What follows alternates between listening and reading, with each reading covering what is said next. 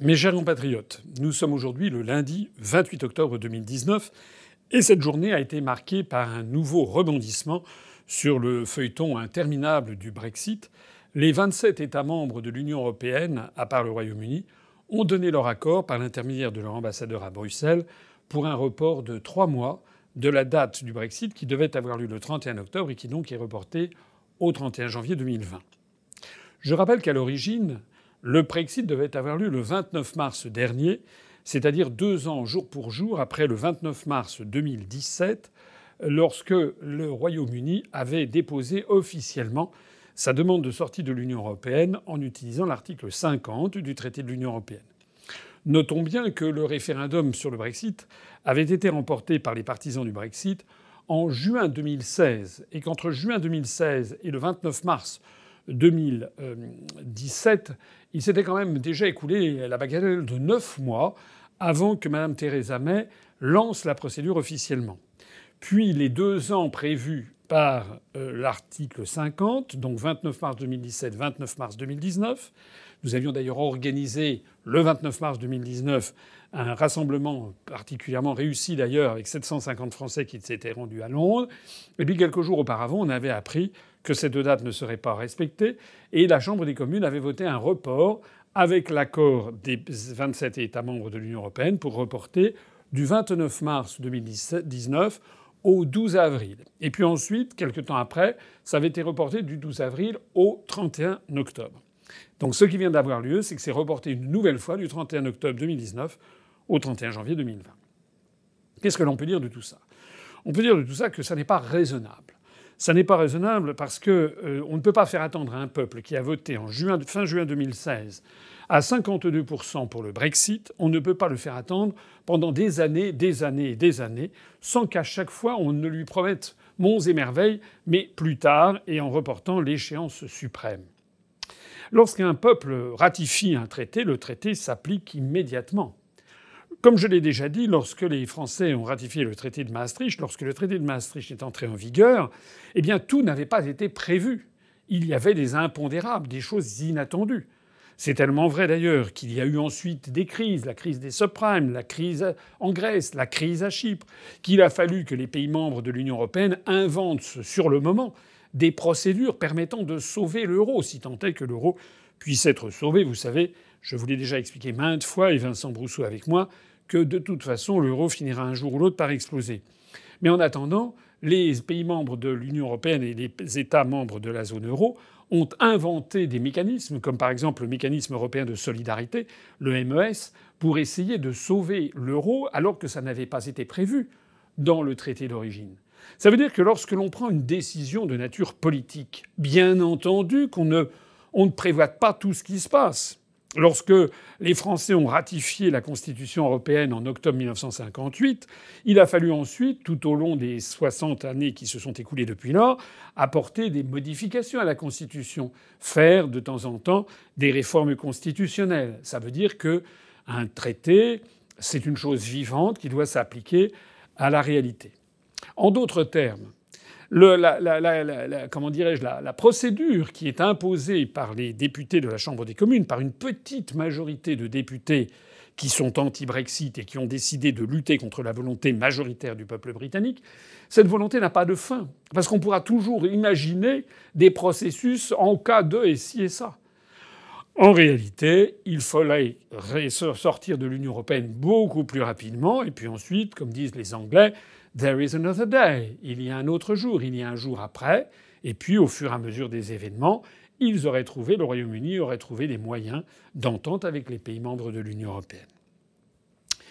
Normalement, le Royaume-Uni aurait dû sortir le 29 mars dernier.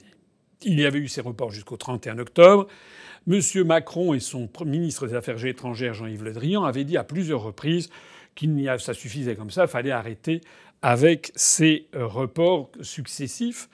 Et nous, nous avions demandé, j'avais fait des communiqués de presse à deux reprises, j'avais demandé de la façon la plus solennelle à Emmanuel Macron d'opposer son veto à un nouveau report.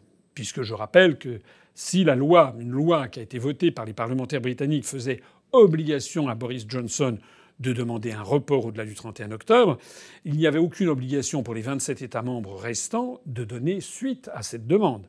Il suffisait qu'un seul État, un seul État, dise non pour qu'il n'y ait pas de report. Or, si la France, par exemple, avait dit non, nous sommes le 28 octobre, la date de sortie étant le 31 octobre, il n'y avait plus la possibilité de se retourner, et donc le 31 octobre à minuit, le Royaume-Uni sortait de l'Union européenne sans accord.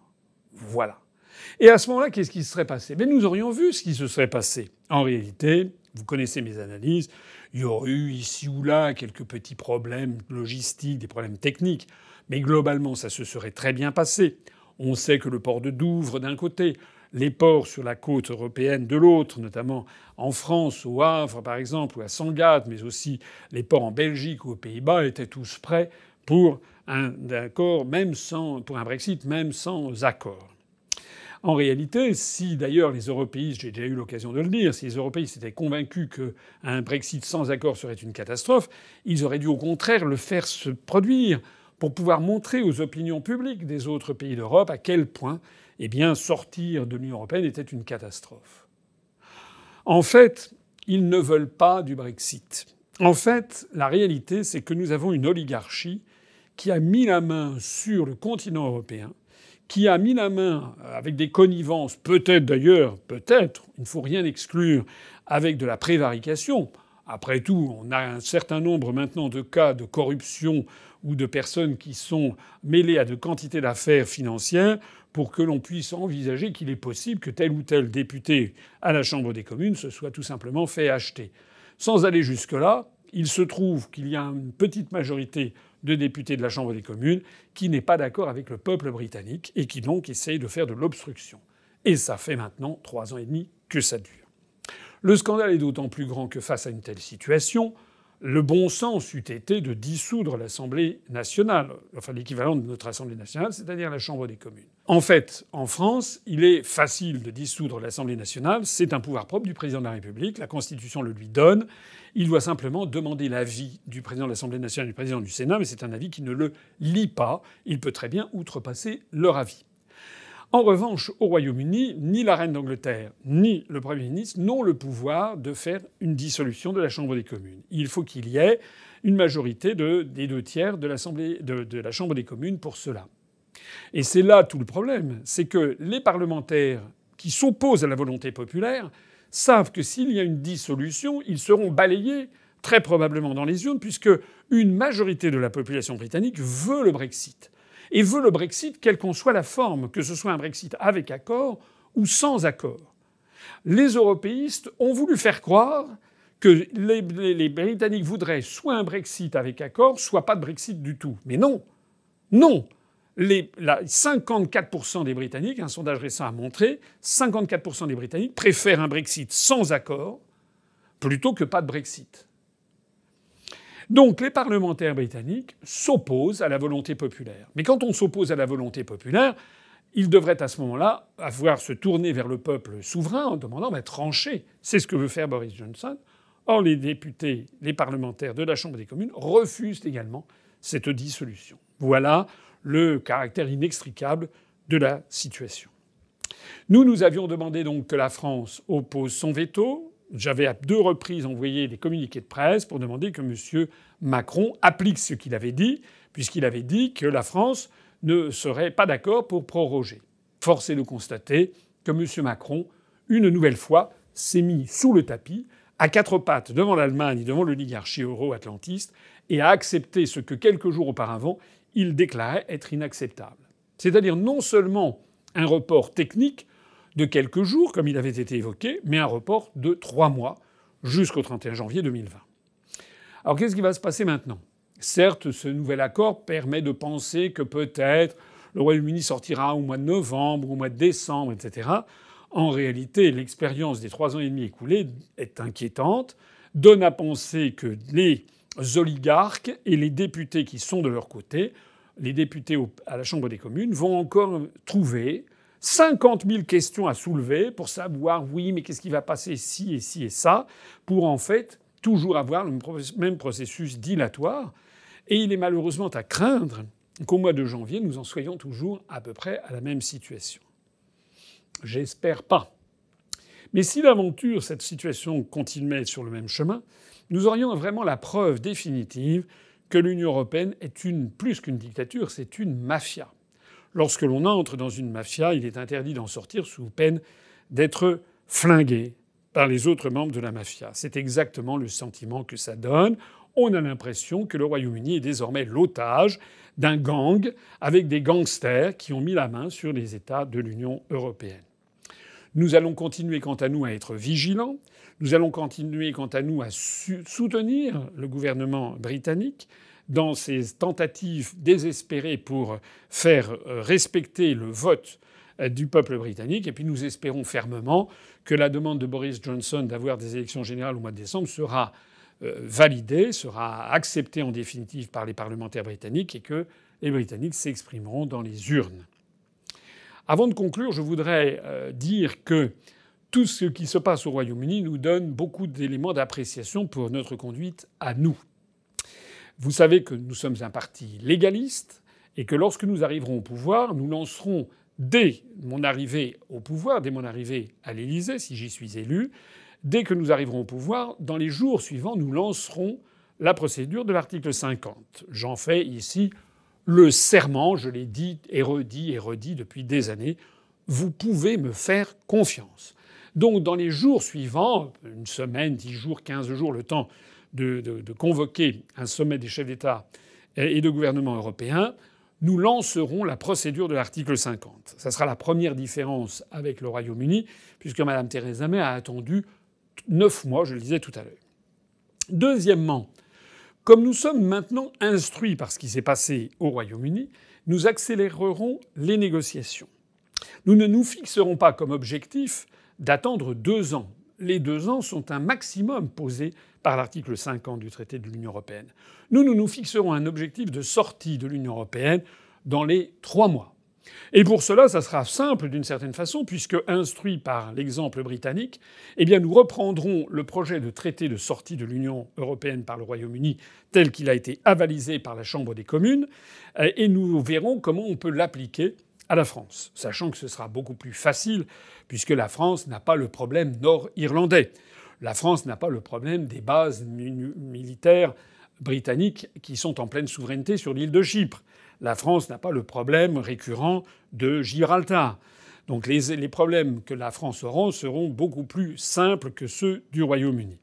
Donc nous, nous proposerons très rapidement, dans les toutes prochaines, tout prochains jours après notre accession au pouvoir, on proposera un projet de traité et nous serons fondés à penser qu'on peut avoir un accord là-dessus, puisque justement c'est un accord que le Royaume-Uni a obtenu. Un accord qui permettra d'avoir une période éventuellement de transition de quelques mois, mais qui permettra à la France de sortir de l'Union européenne, de l'euro, également, bien entendu, ça va ce qui va avec, de l'union douanière et du marché commun. Et la soustraction de la France à la jurisprudence de la Cour de justice de l'Union européenne. Donc ça sera une rupture franche. Et nous nous fixerons l'objectif de pouvoir conclure sur ces trois mois. Mais la différence, c'est que, par rapport au Royaume-Uni, D'abord, nous avons heureusement la Constitution de la Ve République qui donne beaucoup de pouvoir au président de la République française. Et puis nous aurons également autre chose, c'est que si nous parvenons au pouvoir, c'est que nous aurons été élus sur un programme clair et net de sortie de l'Union européenne et de l'euro. Et que nous préciserons bien que nous sortirons de l'Union européenne le plus vite possible, accord ou pas accord. Ça sera bien précisé. De telle sorte que si au bout de trois mois, nous nous sommes confrontés au mauvais vouloir de certains de nos partenaires européens, eh, eh bien, nous procéderons de façon régalienne en sortant unilatéralement de l'Union européenne. Nous utiliserons d'ailleurs toutes les armes que nous aurons à notre disposition, les armes diplomatiques, en particulier si nous commençons à voir qu'il y a des tergiversations du côté européen pour essayer de ralentir la machine, eh nous cesserons immédiatement nos versements au fonctionnement de la Commission européenne, ce qui introduira tout de suite un manque à gagner de 17 à 18% et bien entendu, cela fera avancer les négociations. En tout cas, comptez sur moi. C'est le combat de ma vie. Il s'agit de libérer la France de notre asservissement collectif. Comptez sur moi et comptez sur l'Union populaire républicaine qui n'a jamais, jamais, jamais varié sur ses objectifs fondamentaux depuis sa création. Comptez sur moi pour que nous ne fassions pas lanterner les Français. Lorsque les Français auront décidé souverainement de porter au pouvoir l'Union populaire républicaine, lorsqu'ils m'auront par exemple élu à l'Élysée, lorsqu'un mois après ils auront confirmé ce vote par une majorité de députés UPR à l'Assemblée nationale, eh bien nous mettrons en œuvre ce dispositif dans les plus brefs délais. Nous n'attendrons pas deux ans, nous nous fixerons une sortie dans le délai de trois mois, trois mois, quatre mois. Et puis si au bout de trois à quatre mois on voit qu'on a affaire à un blocage institutionnel du côté bruxellois, eh bien nous utiliserons tout simplement euh, cette euh, euh, ce, principe fondamental du droit international public qui est inscrit dans la charte de l'Organisation des Nations Unies, qui est le droit inaliénable des peuples à disposer d'eux-mêmes. Et nous dirons, eh bien voilà, maintenant, nous avons essayé de négocier, nous avons décidé de sortir de l'Union européenne souverainement. Merci, mesdames et messieurs. C'est à maintenant. Nous nous en allons.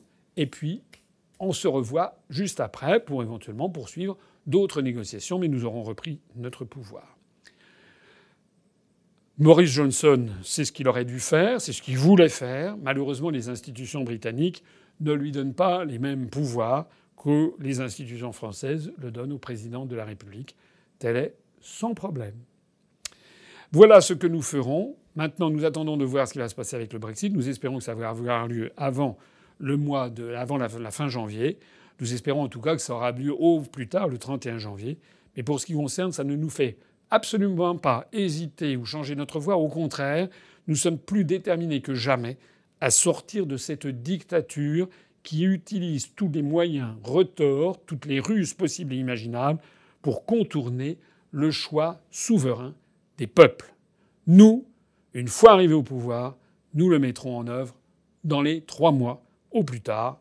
Vous pouvez me faire confiance. Vive la République et vive la France.